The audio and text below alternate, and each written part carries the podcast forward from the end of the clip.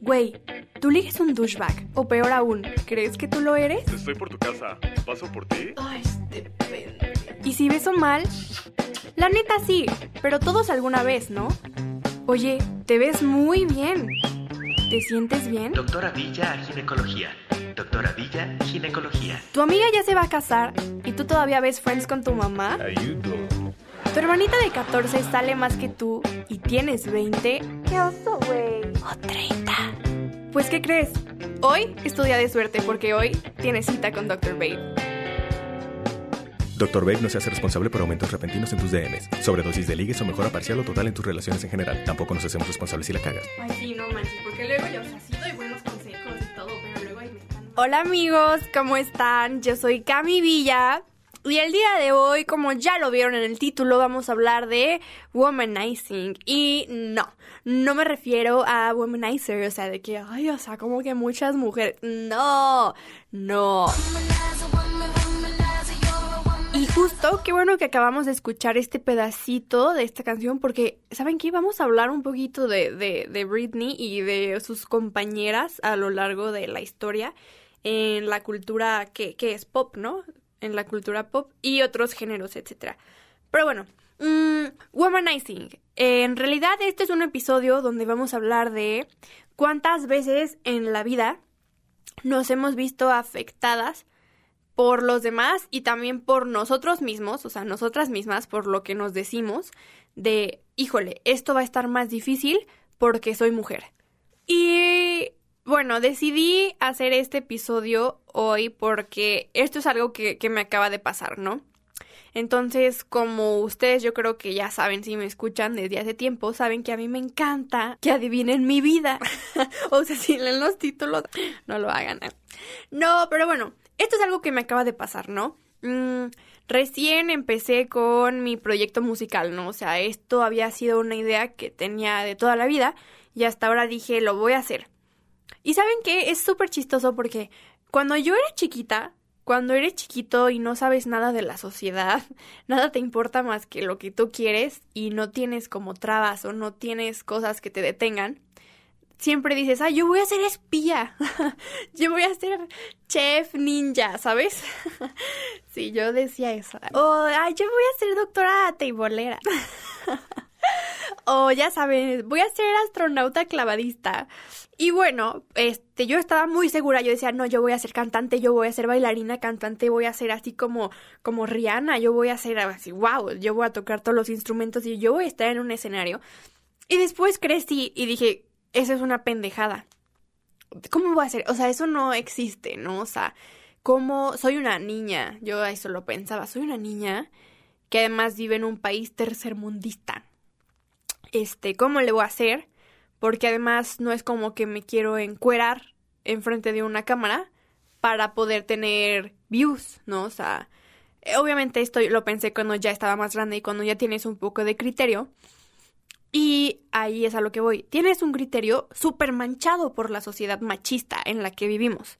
Y fue súper triste darme cuenta de que ya dentro de mí es como si me hubieran puesto un chip de que no puedo hacer ciertas cosas porque esas cosas son de hombres, ¿no? O sea, yo toda la vida crecí viendo que las famosas o las Insta models o todo eso eran mujeres encueradas, ¿no? O sea, como cosas vistas, no vistas, sino cosas hechas para la vista masculina. Y todo esto yo no lo pensaba cuando era niña, o sea, ni por aquí se me pasaba eso. Fue hasta después cuando crecí, entonces, ¿qué pasa? Pues que algo pasó en medio, ¿no? Y creo que ya hemos hablado aquí de eso, yo les conté de mi experiencia de secundaria, ¿no? Yo entré a secundaria con 11 años, o sea, 11 años, todavía ni siquiera me bajaba, yo era una niña, una niña que ni siquiera usaba corpiño, era una niña, ¿no? Y cuando a esas edades la gente te empieza a exigir cosas o a verte con morbo o a, oye, es que sabes que ya se te ve el pezón, ponte un corpiño. Es de, híjole, pues qué incómodo. O sea, una niña dice, ah, pues ¿qué, qué tiene mi pezón? ¿Qué, o sea, ¿qué, qué, ¿qué tiene? ¿No? O sea, ¿qué tiene? Y ahí estás tú, no tápate. Entonces te dicen, no tápate. Pero luego estás viendo que todas las mujeres que son súper famosas y que a todo el mundo le gustan y que están en el celular de todo están casi encueradas. Entonces ahí es de, oye, pero ¿qué hago? O sea, ¿por qué, ella, ¿por qué está bien que ella se encuere y se ve bien y es famosa? Y luego te dicen, ah, no, no está bien que ella se encuere y, y es, no, no está bien. ese pero, pero está en tu celular. No, pero no está bien. Entonces, obviamente, en todas nuestras cabecitas de nosotras las niñas y hasta de los niños yo creo, igual y no tanto porque no lo sufrieron como personal, pero todos lo pensábamos así como, oye, qué raro, o sea, ¿cómo que esto no está bien, pero si estoy chiquita, pero si está grande tampoco está bien, pero es lo que a todos les gusta, o sea, ¿qué pedo? Entonces, esta frasecita de no, tú tápate, como que se nos queda, ¿no? Y se convierte en un no, tú tápate para todo. O sea, no tú tapa tu talento, no tú tapa tu esencia, no tú tapa tu persona. Tápate porque eres niña. No hables porque eres niña, no hagas esto porque eres niña. Y bueno, con esto, que creo que ya me desvié un poquito, pero era para que lo entendieran mejor, volvemos a, si tú eres mujer, ¿cuántas veces te ha pasado? O sea, pregúntatelo, de verdad, quédate un momento de reflexión y pregúntate, ¿cuántas veces has renunciado a algún sueño, cuántas veces te has limitado de decir algo, o participar en clase o lo que sea, porque dices, es que soy niña y esto se va a ver mal. Y pasa muy seguido para cualquier cosa, hasta cosas, no sé, me acuerdo cuando teníamos clase de ciencias naturales y hacían preguntas como, no sé, cuando nos hablaban de sexualidad. ¿Quién de aquí ya sabe cómo se pone un condón? Todas las niñas calladas aunque ya sepan, ¿no? Nadie participó en la clase porque no mames, ¿cómo voy a decir que yo ya sé cómo se, o sea, no. Cuando en realidad es de que, güey, es una clase, participa, por favor. O sea, alguien tiene que contestar. El pendejo de lado que te molesta es súper virgen. Claro que no sabe cómo se pone un condón, güey, ¿sabes? ¿Cuántas veces te has quedado callada? ¿Cuántas veces te has limitado porque dices no? Porque yo me tengo que tapar. Y esa voz en nuestra cabeza realmente está tan arraigada que hay veces que ya no la escuchamos. No la escuchamos, pero está ahí. Realmente no es como que lo pensemos de que, mm, no, porque soy mujer. O que digas, no, es que no voy a hablar porque soy mujer. Claro que no lo decimos así, pero esa vocecita ahí está y nosotras lo sabemos. Y probablemente para tomar decisiones importantes como, no sé, tu carrera, yo te apuesto a que esa vocecita estaba ahí. Así como estuvo en mi cabeza, y me animo a decirlo porque yo lo viví, y no saben cómo me arrepiento. Eh, yo creo que a todas nos ha pasado, nos pasó o nos va a pasar si estás más chiquita. Si estás más chiquita, escucha esto, te va a servir mucho. Y si ya estás más grande, escucha esto que nunca es tarde para darnos cuenta de las cosas, para cambiar y para decir, no, no, no me tengo que tapar, yo puedo hacerlo aunque sea mujer, y esto está súper mal, ¿escuchan cómo se escucha? Aunque sea mujer, no, yo puedo hacerlo, porque hombres y mujeres somos personas, o sea, de verdad que no, no debería de importar lo que haya dentro de nuestras piernas. Mm, o tú, hombre, que me estás escuchando, piensa cuántas veces te llegó a pasar, no sé, antes, cuando estabas más chico, o tal vez hace poquito, o que ya lo tienes consciente, pero todavía te pasa, ¿no? Que una mujer opinó, o una mujer está hablando, una mujer está haciendo algo, no sé cómo manejar. Mm. Y hay algo que te molesta, o sea, hay algo que tal vez no dices, ay, es mujer. No, pero hay algo que dices, mm, ay, no sé por qué su comentario, su acción, lo que sea, me molesta. Y que realmente si te cuestionas dices, ¿por qué te molesta? O sea, que lo que está diciendo no tiene nada de malo, está, está correcto. Si buscas la razón y no la encuentras, probablemente la razón es porque sea mujer. O el típico, ay, este pendejo que se me atravesó, seguro es vieja. ¿Tú cómo sabes eso? Y esto de lo que estoy hablando, sabemos que esto es algo que ha pasado toda la vida, o sea, realmente eh, la historia estuvo y se sigue escribiendo. Creo que ahora es mucho menos, pero sigue siendo algo impresionante. De hecho, aquí les tengo algunos ejemplos. Son ocho mujeres que hicieron algo súper enorme para la humanidad que al día de hoy, gracias a ellas, tenemos muchas cosas que nos han beneficiado bastante. Y antes de mencionarlas, quiero decir una cosa. Eh, todos nosotros sabemos quién es Bill Gates, ¿no? Todos sabemos quién es Isaac Newton. Todos sabemos quién es Cristóbal Colón. Hombres, no. Conocemos muchos nombres de hombres que han hecho historia, ¿no? Que son reconocidos, que están en todos los libros de historia de la SEP, que es lo que nos han enseñado. Y si yo te pregunto, dime 10 mujeres que hicieron historia. Creo que es difícil, ¿no? Eh, para mí fue difícil, tuve que investigarlas. Y esto está cañón. ¿Ustedes creen que estas mujeres, que ya en paz descansen, pues, pero en su momento ellas lo sabían, ellas tenían también este miedo. Si nosotras lo tenemos en el mundo actual, imagínense antes, ¿no? O sea, por ejemplo, ahorita voy a mencionar a que a la que inventó el aciclovir.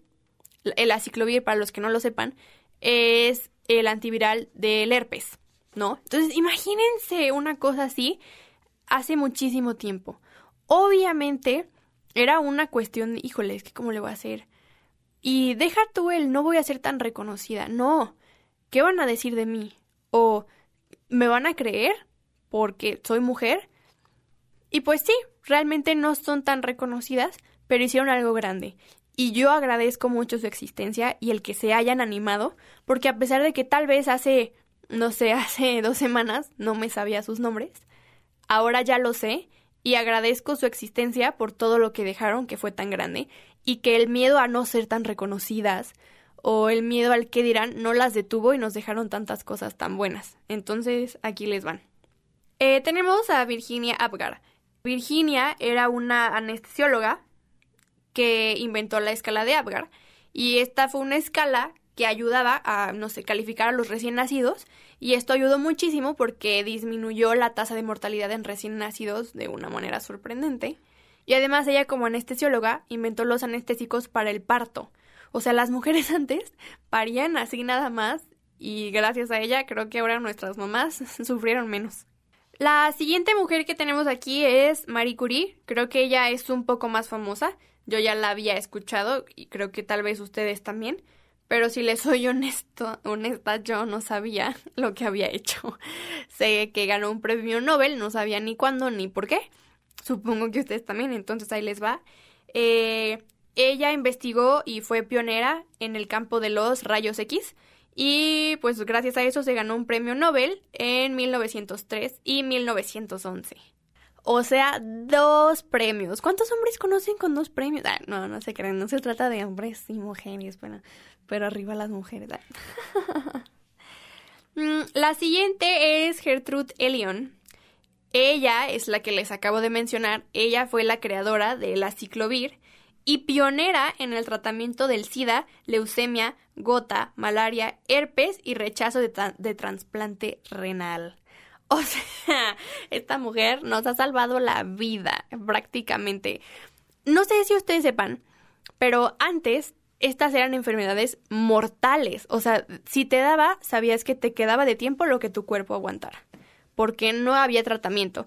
Y los tratamientos que habían, pues no eran muy buenos o eran muy, pues, no sé, esto para que no te duela, ¿no? O sea, te, toma ibuprofeno para que, pues, no te duela tanto en lo que mueres. Entonces, creo que esta mujer nos ha salvado la vida a muchos de nosotros, a nuestros abuelos, a nuestros papás, etcétera. Entonces, gracias, Gertrude. O sea, no sé ustedes, pero yo no sé cuántas vidas haya salvado Elon Musk, o sea, o sea, no sé cuántas. No sé si cure el SIDA, el SIDA lo curé la... es cierto, no es cierto. Sigamos. La siguiente mujer es Patricia Bath. Ella es oftalmóloga e inventora de la cirugía láser de catarata.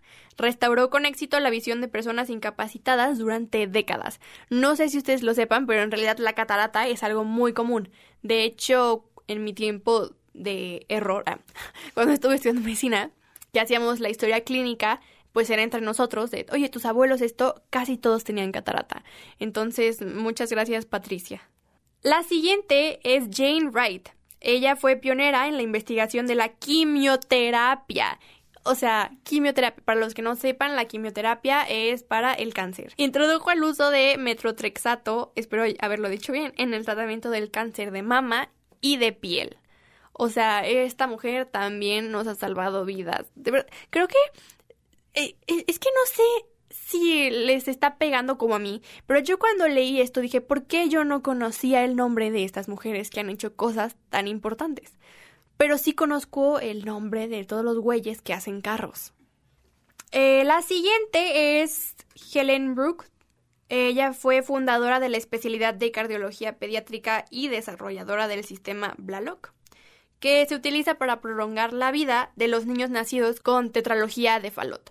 Eh, para los que no sepan, este es un síndrome muy feo. Eh, los niños que no, por ejemplo, si una mamá no tomó el ácido fólico, tuvo una mala alimentación, fumaba, etcétera, etcétera, es muy probable que el niño nazca afectado.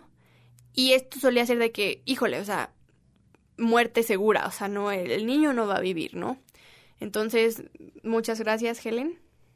Eh, la siguiente mujer que tenemos aquí se llama Hedy Lamar. Y pues bueno, eh, era actriz, ¿no? Y por asuntos del machismo en su época, ella no se pudo dedicar a lo que se quería dedicar, que er- esto era ser científica. No pudo, entonces, pues bueno, ni modo, no es actriz. Pero tenía un cerebro enorme, ¿no? Entonces, el ser actriz y no poder ser lo que ella quería no le quitó eso. Y bueno, Hedy nos dejó un gran regalo que, yo amo mucho y gracias a eso puedo hablarles ahorita a ustedes. Y yo creo que ustedes también la van a amar después de que les diga esto, pero no se lo a explicar porque es, es algo bastante complicado. Pero bueno, gracias a sus investigaciones tenemos nada más y nada menos que... Eso fue un redoble. O, o Rafa los va a poner, no sé por qué eso estuvo muy chava. El Wi-Fi. El Wi-Fi, o sea, ¿saben lo grande que es esto? Ah, bueno, pero nadie se sabía su nombre porque no puso un carro en órbita. ¿Se acuerdan de lo que les dije? Que a mí me había dado miedo empezar con mi proyecto musical porque empecé a pensar que era algo de hombres. Bueno, eh, esto me pasó porque me empecé a juntar con gente que hace música, ¿no? Con músicos, eh, gente que ya tiene sus proyectos, gente que tiene unos pasos más adelante que yo. ¿Y qué creen? Todos son hombres. Todos son hombres. Y las pocas mujeres que yo he visto en la escena por aquí, no las conozco, nunca he escuchado su música. Y me atrevo a decir, y me duele mucho, que creo que nadie las conoce, o sea, nadie las conoce, o sea, aquí aplica el, te conocen en tu casa, güey. Y, y qué mal, ¿no? Entonces, claro que esto me dio miedo. Si tú te pones a investigar ahorita eh, cuántos hombres y cuántas mujeres hay en la industria musical, te vas a dar cuenta de que en cualquier género, la mayoría, o sea, más de la mitad, sino casi, casi el 100% en algunas, son puros hombres. En casi todas, del 80% para arriba, son hombres. El género que se podría decir que está más, mm, no sé, 50-50 es el pop. Y este es un 70% hombres, 30% mujeres.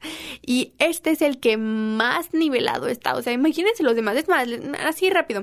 El rap, ¿cuánto creen? ¿Cuánto creen? En el rap, 90% hombres, 10% mujeres. Y de hecho, hablando del rap, ¿saben que ahorita que estamos mencionando a mujeres chidas? Imagínense que eres una mujer latinoamericana, grandota, alta, que toda su vida le dijeron, güey, estás gorda. Que a los ojos de, no sé, alguien que solamente aprecia la belleza comercial, la que nos han impuesto, es alguien fea. Que además hablas raro, o sea, no se te entiende. y quieres rapear.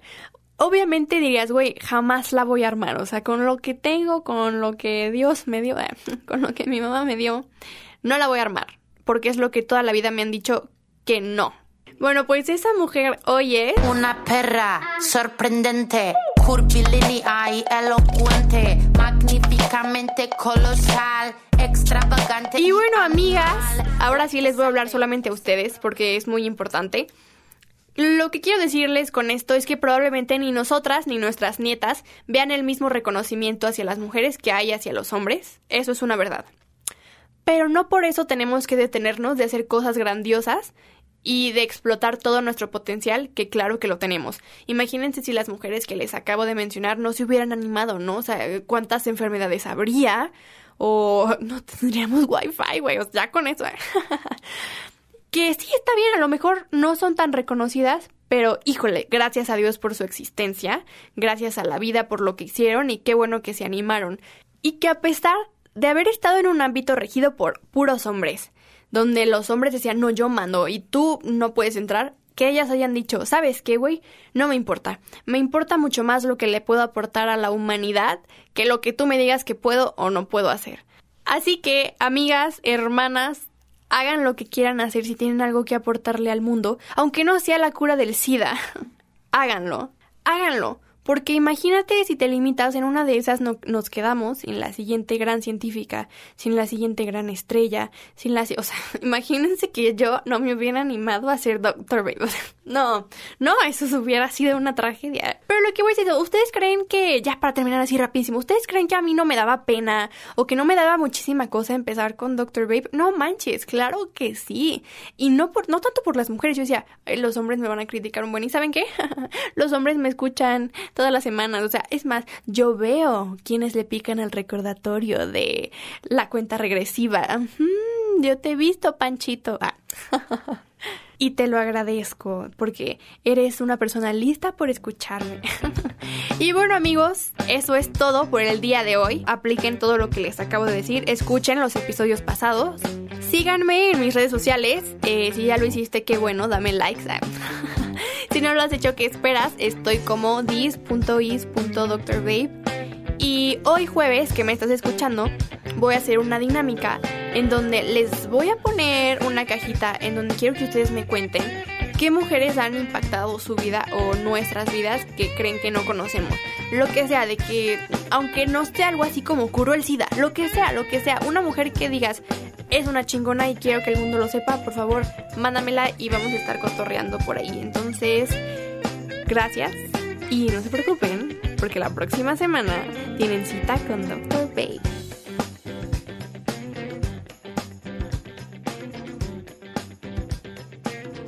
pues quedó, quedó bastante bien. No, no, no. Tú a mí no me vas a estar diciendo cómo quedó. ¿Crees que porque eres hombre me puedes decir? No, nada. Nada.